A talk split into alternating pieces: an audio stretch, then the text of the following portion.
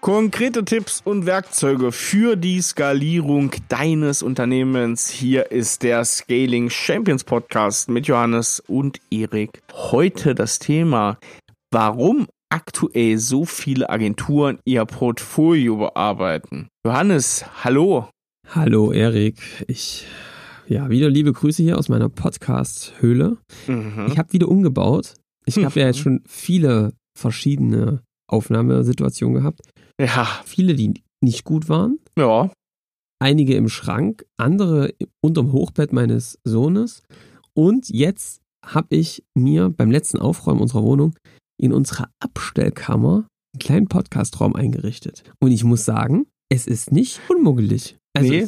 es macht eine gewisse Atmosphäre her und es ist, wenn ich jetzt mal gucken, wie es vom Klang her dann funktioniert, glaube ich auch ein bisschen besser vom Klang her als vorher. Ja, also man merkt dir auf jeden Fall deine Zufriedenheit sehr an. Wie sieht's denn ja, thematisch aus? Das sind die kleinen aus? Dinge im Leben. Nee, definitiv. Johannes, wie sieht denn thematisch aus? Jetzt haben wir ja heute, oder wir haben ja in der letzten Woche, da hast du ja, da hast du ja schon Gewitterwolken sozusagen am Horizont erspäht zu diesem Thema und gesagt, das wird nicht der Schonwaschgang, das wird Real Talk das wird heute spannend. Es geht heute um Positionierung, Portfolio, Agenturen. Was machen die? Warum machen sie es? Was ist das Problem? Johannes, führ uns doch mal kurz in das Thema und vielleicht am besten auch in die Problematik rein. Ja, also dazu muss man sagen, wir arbeiten ja mit IT-Unternehmen. Digitalagenturen sind ein Teil davon, würde ich sagen.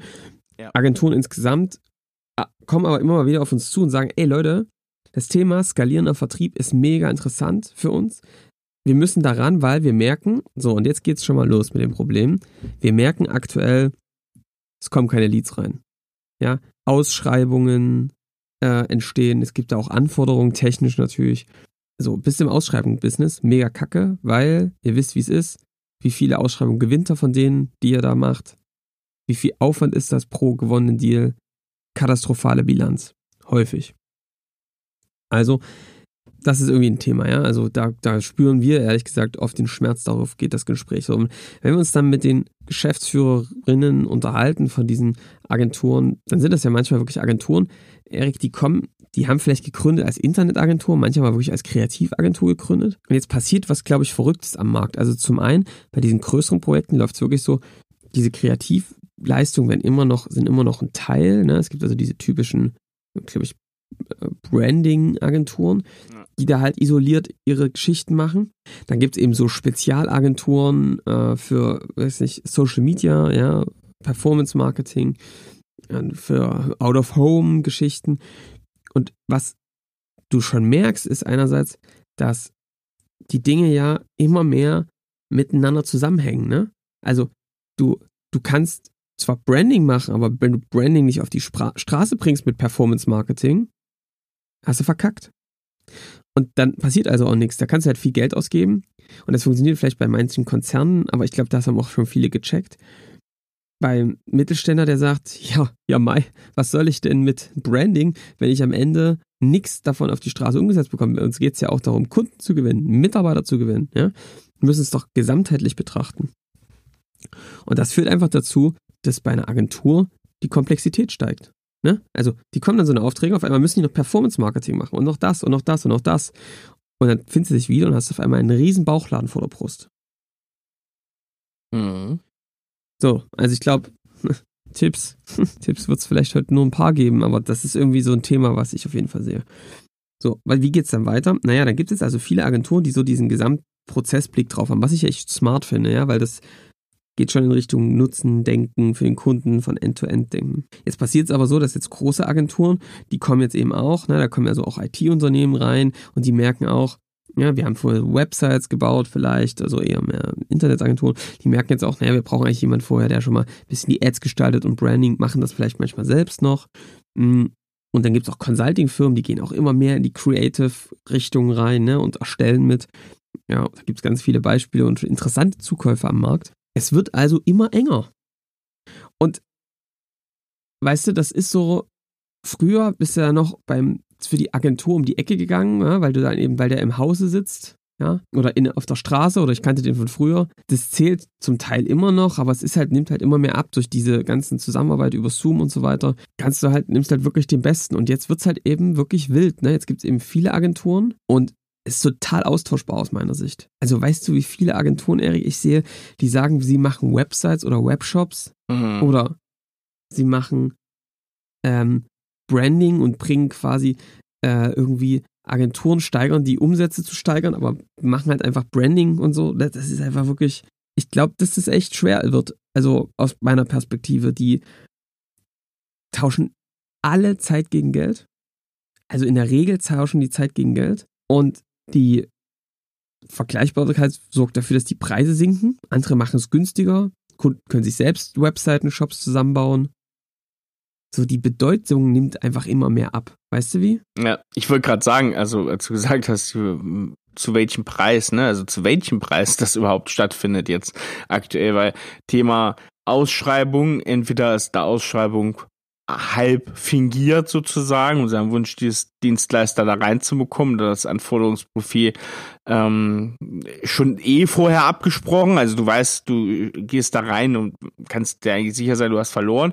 Oder wenn es real ist, dann ist die Ausschreibung natürlich am Ende entscheidend, wer, ähm, ne, wer hat, hat den anderen unterboten im Tagessatz. Und ja, das sind nun beides Varianten, die einfach auf eine Lose-Lose-Situation hindeuten. Also ganz, ganz, ganz schwieriges Gefilde. Also wirklich, wir, wir erleben, Erik, ne, das hast du ja jetzt auch zum Teil miterlebt, wirklich Agenturen, die wirklich zum, also unter den Selbstkostenpreisen ihre Leute verkloppen nach draußen.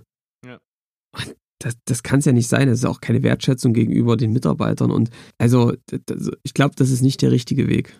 Ja, du hast es auch schon angesprochen, ich, ich mache so, für jeden probiere ich irgendwie das Richtige aus meiner Agentur rauszuholen. Ich habe das letztens sogar gehört, das ist so ein bisschen unsere Historie. Also, ja. wenn wir schon jemanden da sitzen haben, dann würden wir auf gar keinen Fall es so machen, dass wir sagen, hm, naja, da haben wir nicht das richtige Angebot im Haus, sondern also man schlawenzelt dann, wenn man schon jemanden am Tisch sitzen hat, schlawenzelt man so rum und guckt, dass irgendwas kann ich den, wenn der was möchte, dann werde ich ihnen schon irgendwas bieten können. Irgendwas drücke ich ihn schon aufs Auge. Und das ist natürlich vorher die Sache nicht äh, wertschätzen für den Mitarbeiter, das ist aber natürlich auch nicht wertschätzend für den Kunden. Ne? Also wenn ich den irgendwie probiere, da was zu versprechen, was ich machen kann und am Ende das überhaupt nicht einhalten kann oder das für mich immense individuelle Aufwände sind, dann wird das natürlich auf beiden Seiten schwierig, sowohl beim Ergebnis für den Kunden als auch in der Rentabilität, in der Marge, die für mich da am Ende rausspringt. Und Erik, das ist für mich wirklich die Sackgasse der Woche des Monats, des Jahres, des Jahrzehnts. Dieser Gedanke, dass du sagst, Mensch, wir sind doch eine Agentur. Wir können individuell, also machen wir auch bei jedem Kunden individuell. Und der was braucht, der bekommt auch was. Und es ist wirklich beeindruckend, was da für Projekte hintereinander getan werden in unterschiedlichsten Couleur für unterschiedlichste Zielgruppen. Mal einer Flyer, mal der andere Presse, mal der andere Website, mal der andere einen Webshop, mal Performance, mal ohne. So, aber also immer bisschen bunt so. Und wirklich, ich glaube, das ist eine totale Sackgasse. Und versteht mich bitte nicht falsch. Ich kann das alles bis zu einem gewissen Punkt wirklich auch nachvollziehen. Viele Agenturen sind, glaube ich, groß geworden, weil es funktioniert hat. Jetzt gar nicht so bewusst, strategisch, sondern eher, ne, es gab Anfragen am Markt, die sind gewachsen. Wir haben ja so viele Agenturen, Erik, ne, die so 90 Mitarbeiter sind weiß nicht, wann wurden die so gegründet? Ende der 90er, 2000, genau. noch was, ja? ja? So groß geworden. Ja. Es gab Aufträge, es ging los, geile Zeit, viel digital, ging ab, ja? Und Nachfrage, also Wachstum, mehr Leute rein, zack, ne? Individuelle Projekte, mega gut, neue Technologien, ständig wenn, ändert sich was. Du wächst und du merkst, es läuft. Und jetzt gibt's ja dieses Prinzip, und das ist, glaube ich, so mein Tipp eins. werd dir eigentlich erstmal bewusst, was ist jetzt eigentlich gerade wichtig, ja? Und was ich glaube, was passiert ist, ist jetzt, dass eben wirklich aus diesem Ozean, der wirklich cool war, wo es Spaß gemacht hat zu schwimmen, wo man der Einzige war, wo es, wo man Kunden auch, ja, nicht die Preise diktieren konnte, aber man wirklich auch eine gute Verhandlungsposition hatte, weil man wertvolle Ressourcen hatte, dass es jetzt vergleichbarer geworden ist, dass es jetzt Leistungen sind, die auch manchmal keinen vom Hocker mehr hauen und dass da eben viele Konkurrenten sind und das ist ein typisches Merkmal für so ein Red Ocean. Es gibt ja dieses Bild vom Red Ocean und dem Blue Ocean. Ich weiß nicht, ob du das kennst. Der rote Ozean heißt deswegen rot, weil Ja, da sind halt viele Haie unterwegs und die haben sich an den ganzen Kunden, die da noch unterwegs sind, schon echt satt gefressen. Und da ist halt viel Blut im Wasser. Deswegen ist das ein Red Ocean. Was ist das Gegenteil eigentlich? Das ist der Blue Ocean. Und der Blue Ocean, das ist eben so wenig Haie, wenig Konkurrenz. Das ist ja eigentlich das, was die Leute wollen.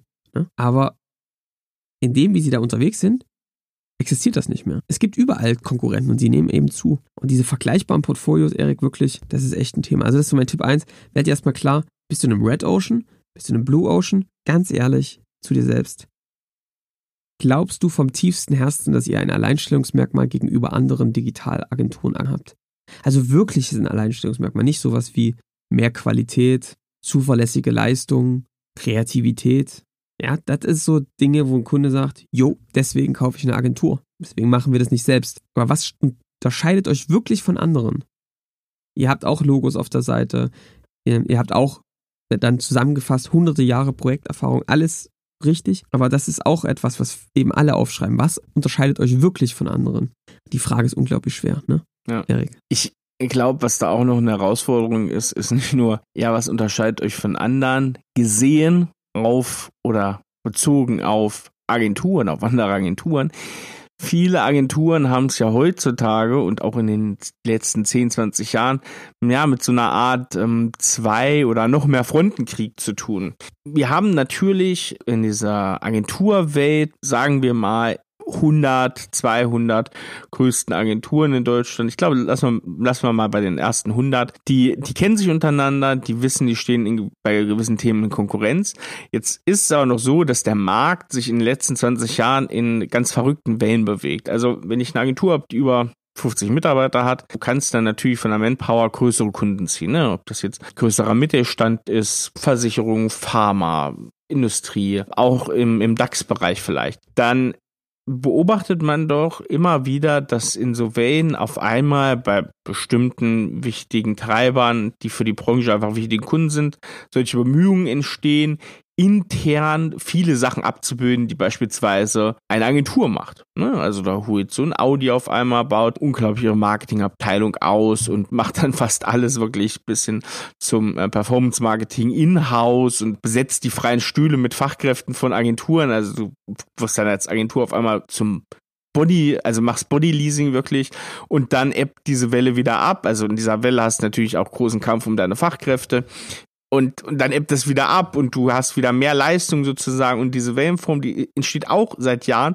und die schüttet den Markt natürlich nochmal zusätzlich durch. Ne? Also natürlich, das wirst du auch wissen, als äh, Agenturbetreiber, möglicherweise Betreiberin, dass diese Überlegungen von vielen ehemaligen Kunden, das selbst zu machen, auch nicht immer fruchten. Aber bis das erst mal da angekommen ist, hast du natürlich auch nichts gewonnen.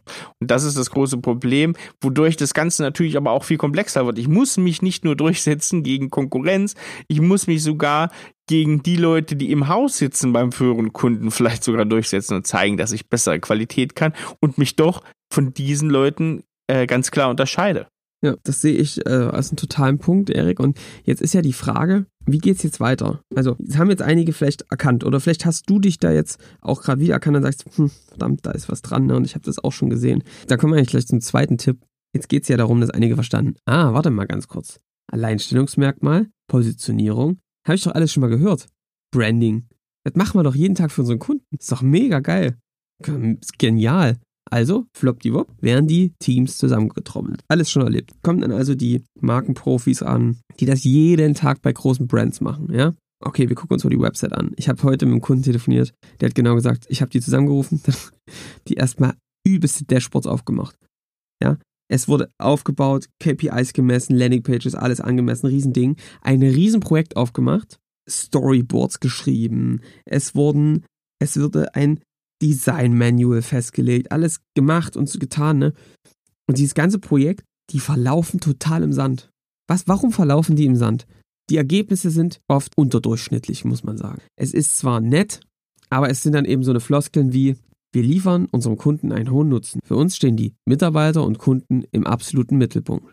Wir liefern immer termingerecht und sind dabei noch kreativ. Gleichzeitig nutzen wir die neuesten Technologien um ganz vorne mit dabei zu sein. Das ist unser eigener Anspruch. Und das ist alles nett, aber das kickt keinen um, weil das machen, schreiben wieder jeder alle auf die Website. Ja?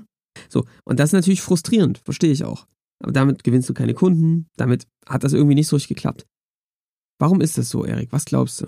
Das ist oft so ein verkopfter Herangehensweise. Ich glaube, was man da manchmal braucht, ist so ein bisschen so eine Hands-on-Mentalität. Ne? Also man ist, glaube ich, wenn man für was Experte ist und vielleicht sogar als Experte von außen gesehen wird, wenn man seine Leistungen sogar nach außen verkauft, der ähm, Schuster mit den schlechten Schuhen, dann fällt es manchmal schwer, sowas in einfach und in schnell umsetzbar und ein paar Quickwins schaffen, dann wirklich auch fürs eigene Unternehmen umzusetzen. Also ich habe schon hanebüchene Sachen gesehen, so Thema Erkenntnistreppe. Ne? Also ich mache für andere Leute möchte ich das Marketing und den Vertrieb irgendwie digitalisieren und mache da Sachen, die auch vielleicht beim Kunden wunderbar klappen und schaffe es nicht, meinen Kunden unterhalb der Angebotssuche überhaupt mal zu treffen oder anzusprechen und bin dann wirklich super verkopft und nur auf Technik und Lösungsebene sozusagen unterwegs. Das ist sehr schwer. Und Erik, ich habe mich wirklich gefragt, woran liegt denn das? Weil es ja schon grotesk. Also, dass du da ja, Leute vor dir hast, die das technische Skillset besitzen,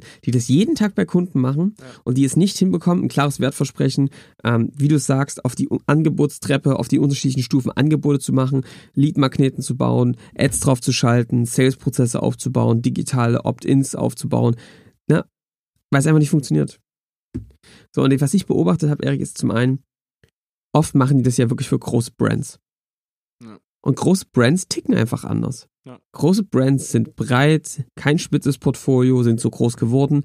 Die brauchen ein sehr breites Feld, mit dem sie unterwegs sind. Sehr breit, ja. Andere Mechanismen. Auch viel Politik, viel schön aussehen, dann hast du in den großen Abteilungen, in den Konzernen ja oft Kunden, äh, deren Kunde ist dann eine Abteilung, zum Beispiel die Abteilung Brand oder die Abteilung Performance. Also machst du das Ganze sehr isoliert. Und die Herausforderung ist ja das, was wir gerade beschrieben haben, zwischen Brand, Texten, Funnel, dass du das übergreifend machen musst. Und da stellen sich wirklich viele extrem schlecht und schwer an, ehrlich gesagt. So, also ich glaube schon mal, dieses große Brands, sehr isolierte Themen, das ist schon mal schädlich. Das Dritte, was ich merke, viele sind dann halt noch in so einem Consumer-Bereich unterwegs, also eher mhm. wirklich am Endkunden. Und da ist ja halt die Welt nochmal anders als im B2B, hochpreisig auch diese Kunden, deine eigenen Kunden zu gewinnen. Das ist eine andere Welt, funktioniert anders, brauchst eine andere Vorgehensweise. Und dann kommt eigentlich der größte Aspekt, Erik, Punkt Nummer vier. Dein Unternehmen mit 90 Mitarbeitern, mit 30 Mitarbeitern, mit 60 ist eben kein Konzern mit über 1000 Mitarbeitern und einem riesen Markt. Das ist eine andere, komplett andere Herangehensweise, wie du ein kleines, mittelständisches Unternehmen positionierst, als gegenüber eines Konzerns. Weil ich glaube, das könnt ihr geil, größere, große Mittelständler zu positionieren. Aber ein kleines mittelständisches Unternehmen braucht andere Wirkmechanismen. Und ey, die gute Nachricht ist, deswegen hört ihr ja den Podcast, weil darüber reden wir ja den ganzen Tag, wie man das also hinbekommt. Ich glaube, die Erkenntnis ist so wichtig. Ihr müsst anders vorgehen als bei euren Kunden. Wirklich anders vorgehen. Und ja, mit externer Hilfe. Das ist sicherlich ein guter Tipp. Ich werde jetzt hier aber keine Self-Promo betreiben. Das hilft natürlich, weil es was anderes ist, als die Leute aus dem eigenen Team rauszuholen, denen es dann wieder schwerfällt, das selbst zu erklären. Das ist schon auf jeden Fall ein Aspekt. Wie findest du denn jetzt deine Positionierung, deine Alleinstellungsmerkmal? Wir haben ja schon mal, haben wir schon mal in dem Podcast über die drei Arten der Positionierung, 3 plus 1 gesprochen? Ich haben denke schon. Ja, haben. haben wir schon. Erik, da haben wir also schon mal eine Folge abgedreht für euch aufgenommen, wo wir schon mal beschrieben haben, welche Arten der Positionierung es eigentlich gibt. Problem, Primär, Kunden, Spezialisierung. Plus eins, die Nischenpositionierung, Nische 2.0. Und das ist auch so ein Fehler, Erik. Das heißt, Tipp 3, viele wollen gleich eine Problempositionierung, Primärpositionierung oder Kundenpositionierung. Ich glaube, das sind Red Oceans. Also eine Primär- oder eine, eine Primärspezialisierung wäre zum Beispiel, wir sind eine Shopware-Agentur. Ja, herzlichen Glückwunsch, da gibt es nämlich nur eine auf dem Markt äh, Problemspezialisierung. Wir helfen den Kunden digital zu verkaufen. Yo, das ist auch ähm, was, was andere machen. Und Zielkunden, wir helfen dem deutschen Mittelstand äh, digital sichtbar zu werden. Auch das haben wir schon mal erlebt. Ja? Oder wir sind eine Marketingagentur für den Mittelstand oder für erklärungsbedürftige Unternehmen. Ja. Ne?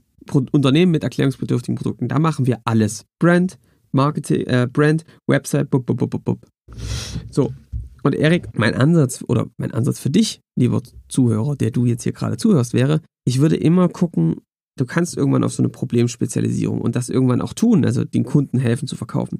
Ich würde aber immer mit noch einer kleineren Nische anfangen. Ja? Lieber der Erste im Dorf als der Zweite in der Stadt, das ist unser Motto und das wisst ihr. Das heißt, ich würde, wir nennen das einen Submarkt, ja, also zum Beispiel zu sagen, Kunden zu helfen, digital zu verkaufen. Und ich würde das immer runterbrechen auf einen Wunschkunden, auf eine Wunschkundengruppe, es möglichst genau spezifizieren und dann eben auch die Probleme und Wünsche ja, aufnehmen. Und ähm, wir könnt also euch mal angucken, okay, in diesem Kontext, Kunden zu helfen, digital zu verkaufen, was habt ihr denn da bisher für Kunden gehabt? Mit welchen Kunden ist es denn bisher schon sehr, sehr gut gelaufen? Wo hattet ihr sehr erfolgreiche Projekte?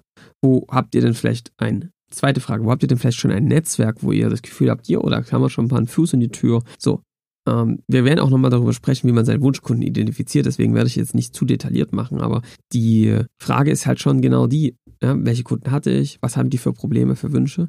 Und wir fragen uns dann ja immer, der Kunde ja, hat irgendwie einen zentralen Wunsch, zum Beispiel, also, keine Ahnung, Immobilienunternehmen, ja, das möchte also ähm, digital noch besser seine Immobilien platzieren. Und dabei hat es das Problem, dass das Know-how vielleicht fehlt, dass die bestehenden äh, Plattformen zu viel Provision kosten, dass sie gerne eigene Kanäle hätten, um ihre Immobilien nach vorne zu bringen, aber es nicht können technisch, dass sie selbst keine Zeit dafür haben. So, und dann kannst du eben da eine sehr spitze Positionierung bauen, zu sagen, wir helfen Immobilienunternehmen, die gerne ihre Immobilien unabhängig äh, digital vermarkten wollen ohne dabei nochmal andere Plattformen zu nutzen oder riesen Tech-Leute einzustellen. Das ist das, was wir tun. Das ist mega spitz. Und damit wirst du schon jetzt, wenn du das so tust, dich von allen anderen abheben. Und egal, neben welcher Agentur du da liegst, die sagt, ja, wir haben auch schon mal was von Immobilien gehört, du wirst gewinnen. Immer. Und ich kann euch das so überzeugend sagen, weil ich das spüre. Jeden Tag bei uns selbst, wo Kunden sagen, wir müssen das mit euch machen, weil ihr die Profis seid. Ihr macht nur IT-Unternehmen, ihr macht nur Skalierung, Vertrieb und Strukturen.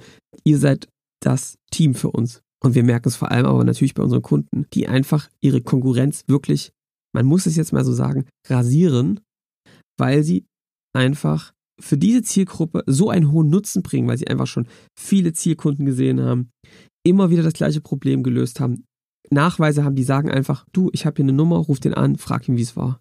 Genau dein Zielkunde. Oder dein, dein äh, ja, Unternehmen, was genauso ist wie du. Je spitzer, desto höher der Nutzen für den Kunden. Und da ist, liegt der Hebel aus meiner Sicht für eine gute Positionierung. Der Punkt ist, am Ende, du hebst dich nicht ab von deiner Konkurrenz, sondern im allerbesten Fall, und das ist tatsächlich mehr Realität, als man das so denkt, hast du einfach keine Konkurrenz mehr. Das ist von außen vielleicht gar nicht äh, so sichtbar, aber dein Zielkunde weiß es genau, weil du sehr ne, du hast einen Zielkunden, du hast problemspezifisch erkannt, wie du dem weiterhelfen kannst und du selber weißt es, wie du es formulieren musst. Deswegen weißt du irgendwann, wenn du das gefunden hast, dass du gar keine Konkurrenz mehr hast. Deshalb musst du dich auch nicht mehr darum scheren. Also man weiß ja, wie es in der Agenturbranche abläuft. Da ärgert man sich schon mal links und rechts aus über die große Agentur aus der Nachbarstadt und über den, der einen immer was wegschnappt. Nee, du kannst da sehr konzentriert für dich arbeiten, dein Unternehmen weiterentwickeln, deine Kunden immer mehr sozusagen daran bringen, dass du den Mehrwert stiftest. Du musst dir nicht mehr dich drüber ärgern, dass äh, irgendwer anders dir irgendwas wegschnappt oder dass du dich mit irgendwem beschäftigen musst, weil ist eh nur tote Zeit. Und das ist auch so ein Effekt, den man wirklich dann hat. Und das können wir aus eigener Erfahrung zum Glück ganz gut sagen. Erik, und dann sagen die ersten, ah, jetzt habe ich es verstanden. Wunschkunden. Und dann klickt's wieder. Weil, ja, guck mal, das machen wir auch für unsere Kunden. Personas. Bauen wir Personas. Weil, wenn wir die Personas kennen, ja, also dann baut sich ein Baustein auf den nächsten, dann können wir ja beschreiben, was die umtreiben, wann die Kaffee trinken, was für eine Bohne, wann die ihre Kinder vom Kindergarten abholen, was sie auf dem Weg dahin erleben, ähm, welche Serien die auf Netflix gucken. Alles mega wichtige Informationen, um dann wirklich im B2B erfolgreich zu verkaufen. Und das ist natürlich alles vollkommener Stuss. Und daran scheitern auch diese ganzen Persona-Workshops. Ich weiß nicht, ob du das schon mal erlebt hast, dass du dann bist in einem Workshop und dann hast du dort irgendwie 20, ne, nicht 20, aber vielleicht fünf Personas hängen. Und dann denkst du dir, ja, was machen wir jetzt damit? Also erstmal waren die ganzen Inhalte darauf sehr generisch. Okay, er kann sich nicht super organisieren. Er hat viele Aufgaben, er hat wenig Zeit. Ja, das ist auf jeden Fall was sehr Spezifisches und da sind die natürlich die einzigen damit. Jetzt mal Spaß beiseite. Das ist oft sehr generisch und es sind Details, die du eigentlich nicht brauchst und es sind natürlich viel zu viele Personen, weil wenn du für all die eine Website oder auch auf eine Website bringst, das wird einfach Kauderwäsche, verzettelst du dich. Frage ist also, was machen wir denn jetzt, Erik? Und da muss man wieder mal sagen, führt Gespräche mit echten Kunden, also so richtig zum Anfassen. Jetzt gerade vielleicht nicht, aber über Zoom kann man sich fast vorstellen.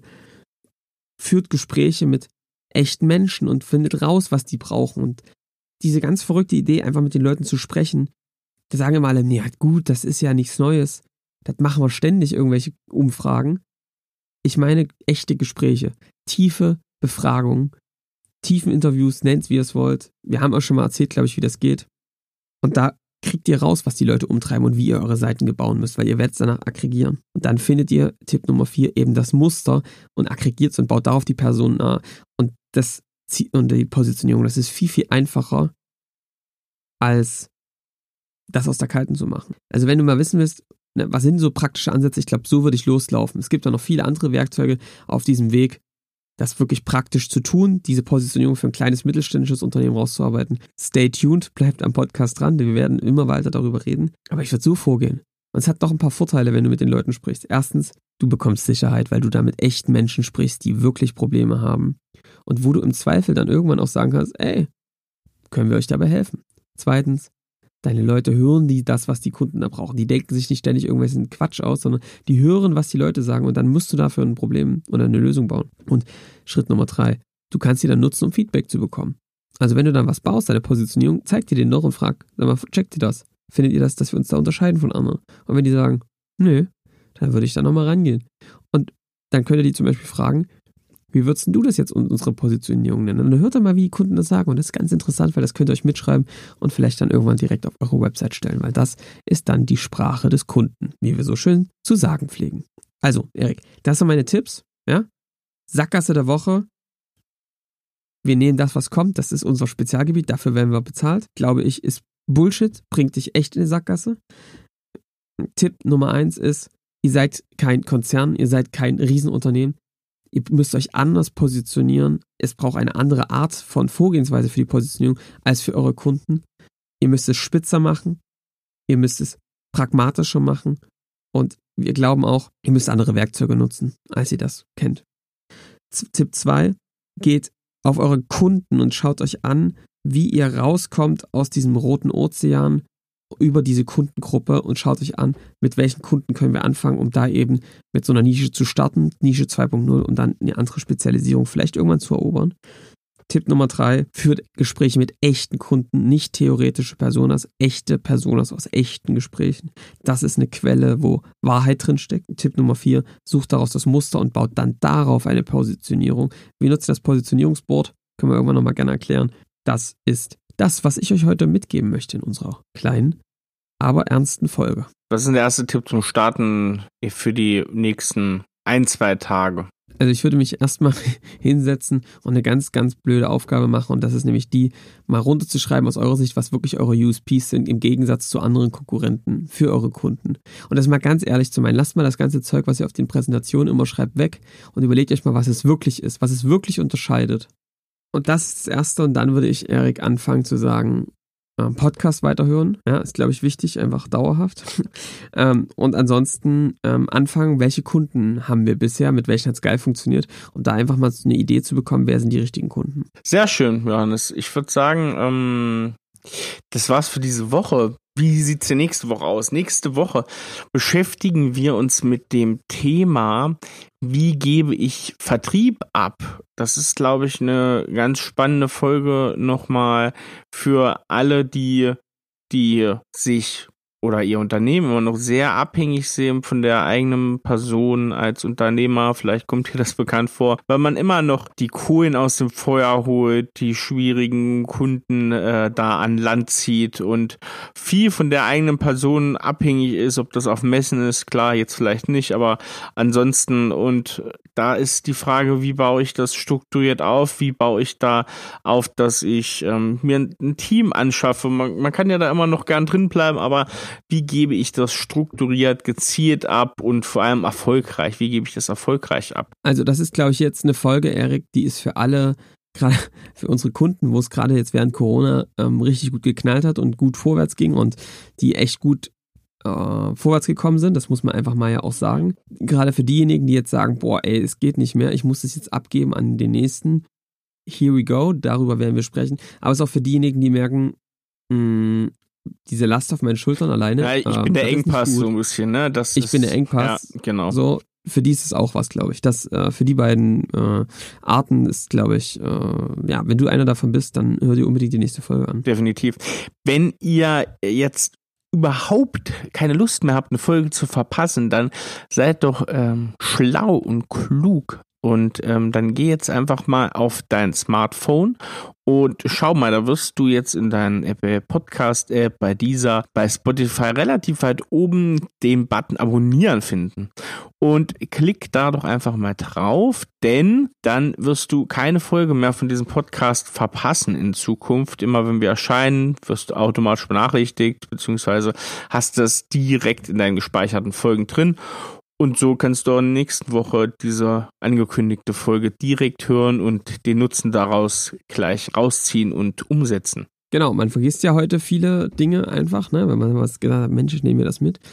Äh, und das ist eigentlich die Chance, ne? das einfach da mitzunehmen. Erik, wir hatten ja noch einen Punkt, ne, was wir mitnehmen wollten. Wir kriegen ja viel Feedback. Ja, das stimmt. Ja, das, ich finde es schön, das zieht langsam gut an. Ich glaube, da muss man am Anfang ein bisschen auch geduldig sein, aber die Leute trauen sich immer mehr zu schreiben und uns. Und das freut uns so sehr. Wirklich. Ja, ist wirklich cool. Also, ich kriege viele Nachrichten bei LinkedIn, per E-Mail und ich möchte mich wirklich bedanken und wir sollten jetzt, Erik, einfach mal ein bisschen Feedbacks auch vorlesen bei den nächsten Malen, ne? Ja. Dass wir mal ein bisschen erzählen, was kam dann so, was gab es für Hinweise, für Tipps äh, und äh, ja, einfach da mal ein bisschen erzählen, was so an Feedback kam. Genau, wir machen eine kleine Feedback-Ecke auf.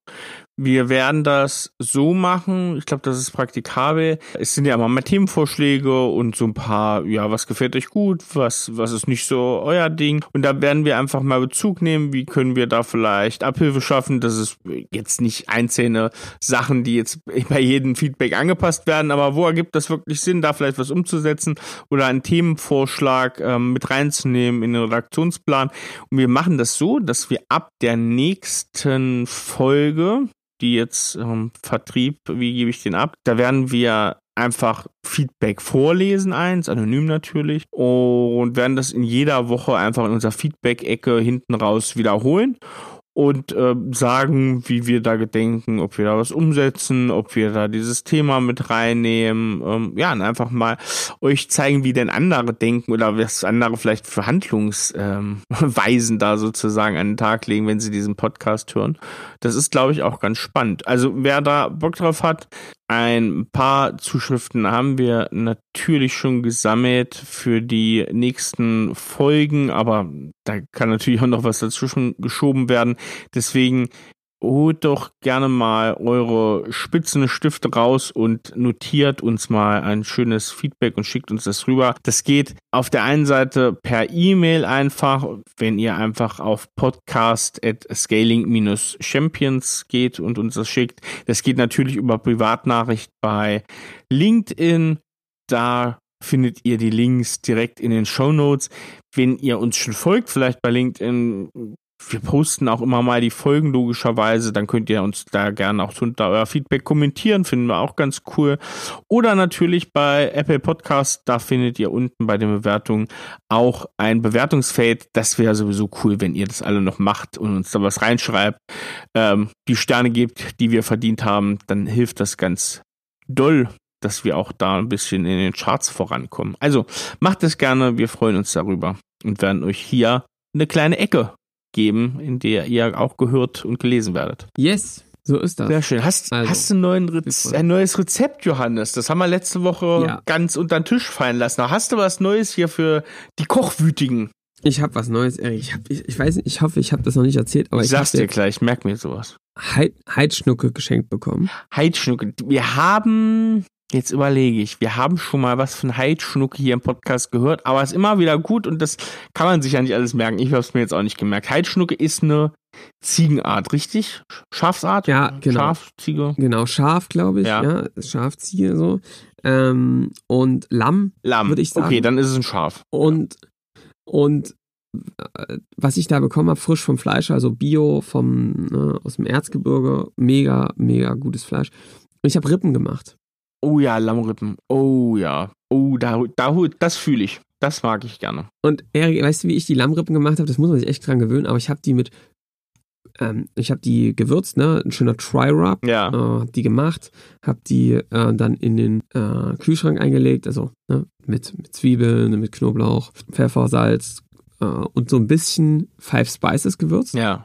In, also in den Kühlschrank gelegt, wirklich 24 Stunden, ich glaube, es waren sogar 48 Stunden. Und dann habe ich eine Cola Kirsch Marinade gemacht. Mhm. Also aus Cola, halbe Liter, Ja. ein Glas Kirschen mit Saft, Sauerkirschen Ja. Ich dachte, du hast einen Dr. Pepper genommen. und habe das dann quasi, habe die Rippen in den Ofen getan und dann habe ich quasi die in diesen Sud reingelegt und dann sind die da drin gar geworden. Habe wirklich lang gekocht. Wie viele Stunden? Und ich sag dir, vom Knochen gefallen das Ganze, mega zart, süßlich säuerlicher Geruch und Geschmack durch die Cola. Und dazu gab's ein paar schöne äh, Wraps, habe ich gemacht. Ja. Du weißt, was in die Wraps natürlich rein muss. Koriander. So ist das. es zieht, Erik sich, es 100 zieht Punkte. sich durch das Koriander-Ding. 100 Punkte, Koriander, bisschen Avocado rein. Oh, ich sag dir ein Gedicht. Also ich muss auch sagen. Lammrippe im Rap. Lammrippe, das ist ja ein bisschen, also ich bin da ja sowieso komisch aufgestellt, aber Lammrippe und ja, Lammhals, muss ich sagen, das sind meine Lieblingsstücken, weil, also Lammrippe, es, man muss sagen, es ist eine, es macht immer viel Sinn, finde ich bei Lammrippe, ich mache das auch echt gerne, sie erstmal sozusagen ähm, zu grillen, also eine Fettpfanne drunter zu haben und sie erst zu grillen und dann vielleicht Marinade, so ähnlich hast du es ja auch gemacht, weil das verliert natürlich erstmal ordentlich Fett, ne? Also Lammrippe ist auch jetzt, sage ich mal so, ist Nicht das allerleichteste. ja, ist jetzt nicht so das Vitalessen, wo man danach sagt, ach äh, komm, nee, man liegt da schon eher flach. Bäume ausreißen. Definitiv. Ja. Aber das ist, und wenn du da aber so ein bisschen, ja, säure-süße äh, Spiel dazu bringst, ich glaube, eine ganz, ganz feine Sache. Nee, Lammrippe, puh, da bekomme ich Hunger. Aber das, das Problem ist, das ist hier, das ist hier, ist hier keiner mit. Das Problem habe ich ja öfter. Deswegen, aber ähm, Lammrippe, Also mega. ich muss dir sagen, Erik, ich habe natürlich auch immer so ein bisschen das Thema, mh, dass ich echt versuche, den Fleischkonsum wirklich zu reduzieren. Und mich überzeugt es wirklich zu sagen, ähm, heimische, heimisches Fleisch, man weiß, wo es herkommt und das dann zu essen und es dann eher wirklich zu einem Highlight zu machen. Man darf es vielleicht auch nicht zu sehr herausstellen. Ne? Ich, ich bin ehrlich gesagt dann noch so ein bisschen pari-pari, weil ich natürlich auch das ganze Leid sehe, was durch äh, Fleischkonsum entsteht. Und das sind für mich eigentlich ganz gute Kompromisse, wenn ich dann weiß, wo das Fleisch herkommt und dass die irgendwie dann nicht, ja, dass die zumindest kein scheiß Leben vorher hatten. Ne? Ja, das stimmt. Also ich, ähm, ich glaube auch, dass, äh, ja, ich, ich bin auch, ich bin ein typischer Wochenendfleischesser. Es ist ja irgendwie trendig in unserer äh, Generation, zumindest dann auch noch im urbanen Bereich. Aber ich, ja, ich, ich sehe das auch. Ich bin, bin auch ein großer Fan von gut eingelegten Tofu, aber äh, immer mal so ab und zu. Ich könnte jetzt auch nicht ganz drauf verzichten. Und ja, Ja. und ich bin Thüringer. Ich sag mal so, für mich gehört auch im Sommer so eine gute Thüringer Rostbratwurst auch auf den Grill, ne? So ist so ist das. Ich habe Ja, Erik, was, Ich hab noch was einen kann Wein. man denn zum Lamm schön ja, trinken? da habe ich mich natürlich jetzt, also da gibt's natürlich Möglichkeiten. Ähm, Thema Säure-Süße-Spiel kann man da aber gut mit reinnehmen. Pass auf, ich hab was. Und zwar, es ist, super schwer jetzt dafür einen Wein zu finden. Ich habe mir auch für heute was überlegt. Und zwar ist das Heimann Löwenstein von der Mose, den Mann mit dem Schnauzer, der Riesling Schieferterrassen, so, ich würde jetzt nicht den 219er, aber 218 ähm, kann man sich gut holen. Ich weiß gar nicht, seit wann er den Wein im Sortiment hat. Ich glaube nicht, dass das eines seiner Hauptdinger ist, was er schon seit vielen Jahren im Sortiment hat. Ich glaube, das ist so eine neue Variante. Ist so, glaube ich, so mittlere Qualitätsstufe bei ihm. Heimann Löwenstein ist ja VDP-Betrieb, hat einige große Gewächse, ist sehr diversifiziert, logischerweise an der Mosel viele kleine Einzellagen mit immer, ja, wenig Flaschen. Und das Zeug, Schieferterrassen, gilt so in der Fachpresse ein bisschen als große Gewächse-Schreck, weil äh, für 22 Euro da wirklich eine, ja, ich glaube in der Pfalz sagt Mann, eine Maul, Maul voll Wein wirklich ähm, man bekommt für den Preis. Und das ist ein gutes Zeug. Heimann Löwenstein, ganz positiv verrückter Winzer.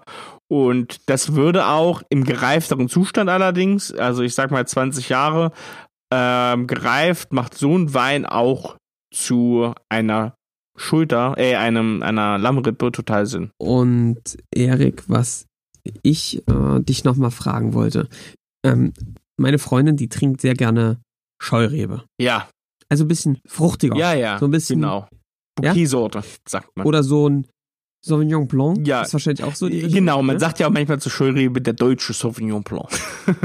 sehr gut, sehr gut. Ich habe jetzt quasi letztens erstmal gelernt, dass es so diese, diese Abstufung im, im Weißwein, ne? Also so von Silvaner konträr gegen Scheurebe, ne? Was es da eigentlich für Abstufungen gibt und dass man da eben so da eben ganz gut die Unterschiede auch sieht, ja. ne? In dem Abstufung. Äh, jetzt haben wir festgestellt, für Sie Scheurebe und Sauvignon Blanc ist eigentlich cool. Könntest du denn bitte eine kleine Hausaufgabe, nicht nur für dich, lieber Zuhörer, sondern auch den Erik Osselmann, könntest du denn bis zum nächsten Mal mal so zwei, drei geile Scheureben raussuchen? Ich habe eine schon mal von dir getrunken. Gute Idee, ja. Das, das wäre wirklich super. Das läutet ja auf dem ist Frühling was da ein bisschen kann, ein. So, nämlich, ne? Ja. Da war da was Fruchtiges, was ein bisschen spritziger ist, was ein bisschen ja. Spaß macht, ja. Finde ich gut. Und da würde ich sagen. Finde ich gut. Erik, nächste Woche sehen wir uns gleiche Stelle, gleicher Ort. Ja, also übrigens, ich möchte kurz sagen, es gibt natürlich äh, genauso viele schlechte Silvaner und genauso viele überragende Scheureben. Also das hat, ne, die Qualität äh, geht bei allen rauf und runter. Das würde ich gar nicht so von der Rebsorte abhängig machen. Aber du hast natürlich vom, vom Prinzip her recht, äh, eher, eher wertigere Weine, zum Beispiel im Riesling Silvaner Bereich als jetzt bei der Scheurebe.